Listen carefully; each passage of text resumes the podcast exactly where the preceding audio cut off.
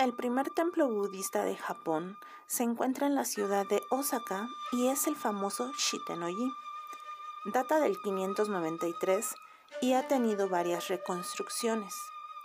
Los budistas japoneses se caracterizan por la devoción con la que buscan el favor de la deidad y en cómo su manera de vivir les jugaría en contra o a favor en la obtención de la bendición.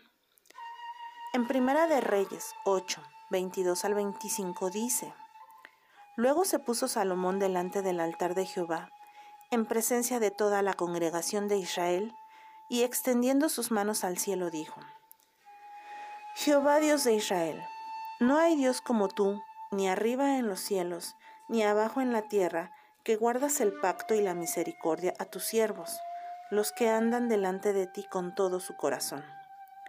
Que has cumplido a tu siervo David mi padre lo que le prometiste, lo dijiste con tu boca y con tu mano lo has cumplido, como sucede en este día.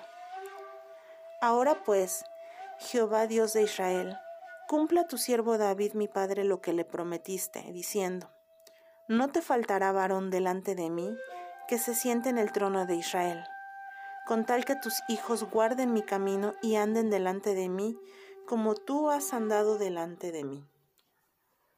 Nadie puede ganar la vida eterna y alcanzar el privilegio de ser considerado hijo de Dios siendo bueno.